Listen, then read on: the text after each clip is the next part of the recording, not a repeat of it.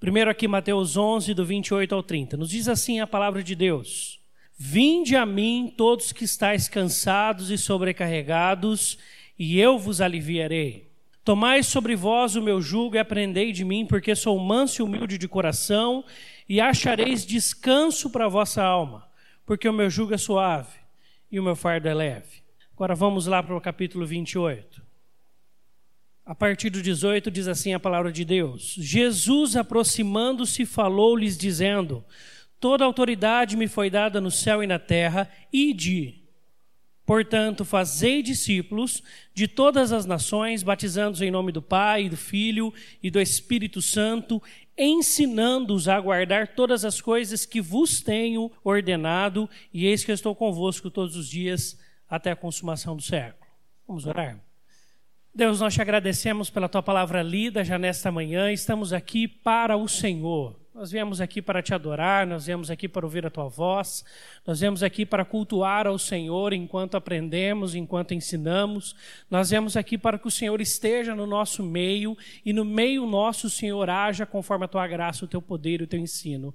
Assim nós oramos pela escola bíblica dominical, no retorno agora com as divisões de aulas. Nós não paramos a escola bíblica, mas agora retornamos às divisões, que para cada classe, cada professor, cada aluno seja imensamente abençoado pelo Senhor, capacitado por ti, os professores, e possamos ali aprendermos mais da tua palavra, a fim de irmos anunciarmos a tua palavra a outros também. Em nome de Jesus oramos. Amém. É muito interessante o paralelo desses dois textos. Apesar deles estarem em espaços bem distantes no escrito de Mateus, existe um paralelo muito interessante. Por quê? Se você observar um texto que nós não lemos, mas que você pode dar uma breve olhada aí na sua Bíblia, no capítulo 11, aos cansados e sobrecarregados. Jesus ministra a partir do ensino, porque no versículo 29 ele diz: Tomai sobre vós o meu jugo. E aí foge um pouco, porque a nossa cultura é muito diferente do primeiro século no mundo judeu. No primeiro século existiam muitos mestres, muitos rabis, e eles andavam por todas as partes e eles selecionavam a dedo, com muito critério, os melhores alunos nas sinagogas para que eles fossem os seus seguidores, os seus discípulos. Então, se você estivesse na época de Jesus agora, você não veria apenas Jesus e os seus discípulos andando, você veria vários grupos andando juntos em várias direções e sempre um mestre ali a ensiná-los. E isso era um privilégio sem igual. Né? Nós estamos num período aí de final aí de, de, de, avaliações de vestibulares e tal. É a mesma coisa que você passar numa Unicamp, numa FUVEST, numa, na melhor faculdade que você imaginar. Então, esse era o conceito de quem era selecionado para estar com esses mestres que lideravam todo o povo naquela época. Eles eram os mais achegados. E o convite com ordem de Jesus aqui é: vinde, todos vós. O que é curioso desse mestre Jesus é que ele é imensamente diferente dos outros. Enquanto os outros escolhem os seus seguidores pela qualidade deles, por aquilo que eles já apresentaram, que eles conseguem corresponder pela inteligência de cada um, Jesus faz muito diferente. Se você olhar aí o versículo de número 25 do capítulo 11, você vai ver o grupo que Jesus seleciona para ser os seus seguidores. Por aquele tempo exclamou Jesus: Graças te dou, a Pai, Senhor do céu e da terra, porque ocultaste estas coisas aos sábios e instruídos não é deste grupo que Jesus seleciona. E as revelaste aos pequeninos. Não que não tinham pessoas muito inteligentes e capazes entre os seguidores de Jesus, não só ali no grupo de Jesus como nos outros. Existiam sim. Nicodemos vai se tornar um, um mestre da lei. Contudo, o que Jesus quer mostrar aqui que ele tem a sua porta aberta para ensinar a mim e a você, que não somos tão capazes assim. Eu prestei uma vez a Unicamp, eu não passei. Alguém já passou na Unicamp aqui? Quem foi? Não, ninguém? Estamos tudo junto, então. É, coisa boa. É? Coisa boa, Jesus se apresentou a nós. Simples, humildes, mas a fim de aprender um pouco mais dele. Sábios para aprender como viver com ele.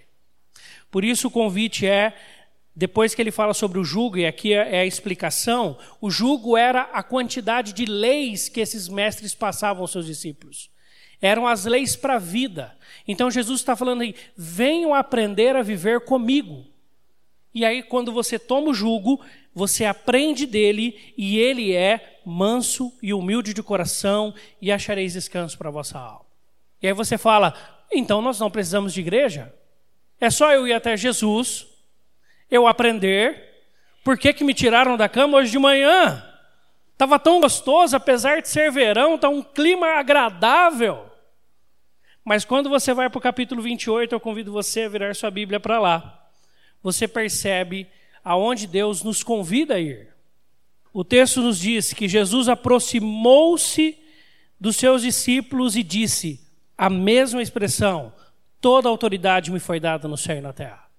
Ide, portanto, fazei discípulos de todas as nações, batizando-os em nome do Pai, do Filho e do Espírito Santo, ensinando-os a guardar todas as coisas que vos tenho ordenado. E eis que estou convosco por isso que você está aqui nessa manhã.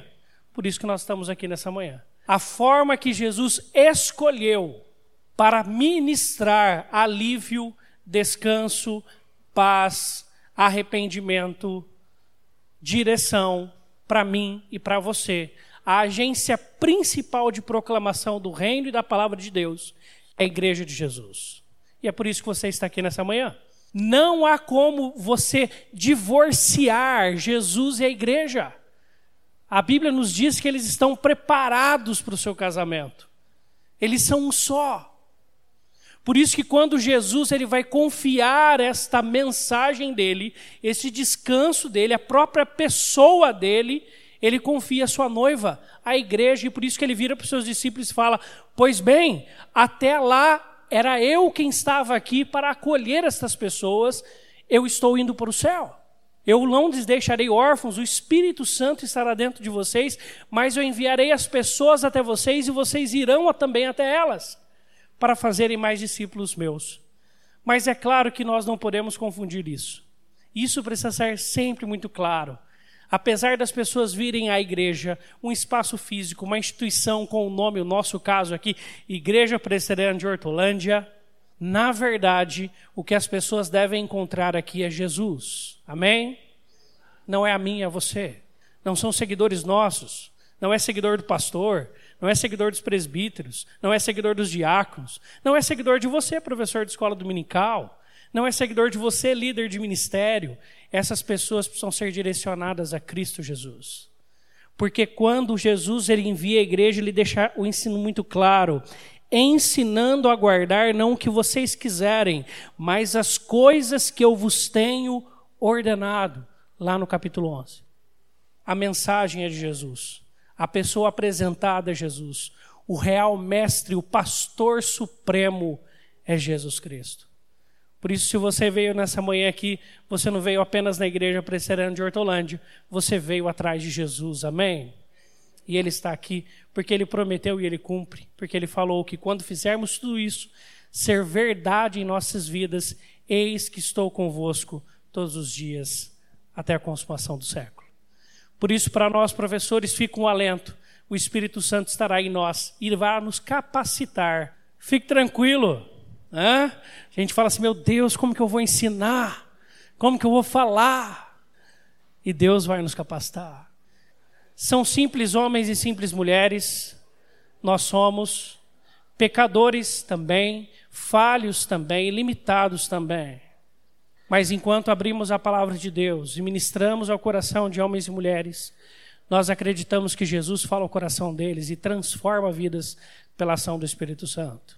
Que Ele assim faça nesse ano, que seja um ano de bênção também na nossa escola dominical e que Jesus esteja presente conosco todas as manhãs de domingo e você está convidado para caminhar conosco nessa jornada. Amém?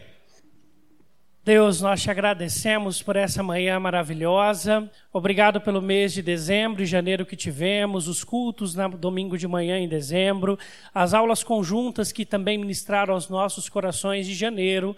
Agora, Deus, que nós retornamos à divisão de salas, nós rogamos pela vida de toda a equipe da escola dominical. A começar pela superintendência, pelos secretários, que o Senhor abençoe e ministre ao coração deles direção, instrução, capacitação do Teu Espírito Santo. Nós também oramos pela vida de cada professor e professora, que ao abrirem a Tua palavra, ao ensinarem a partir de uma revista baseada na Tua palavra, o Teu Espírito possa mover o coração das pessoas e que as pessoas encontrem a Jesus a cada domingo de manhã aqui. E Deus, que o Senhor possa falar aos nossos corações, sejamos nós da equipe da superintendência, dos professores, dos alunos, de cada uma das partes aqui, que o Senhor ministre aos nossos corações, que possamos de fato aprender para irmos fazer mais discípulos do Senhor, aonde o Senhor nos enviar, para a honra e glória do teu nome. Assim oramos, em Cristo Jesus aquele que estará conosco em todas as manhãs, noites e em cada momento das nossas vidas.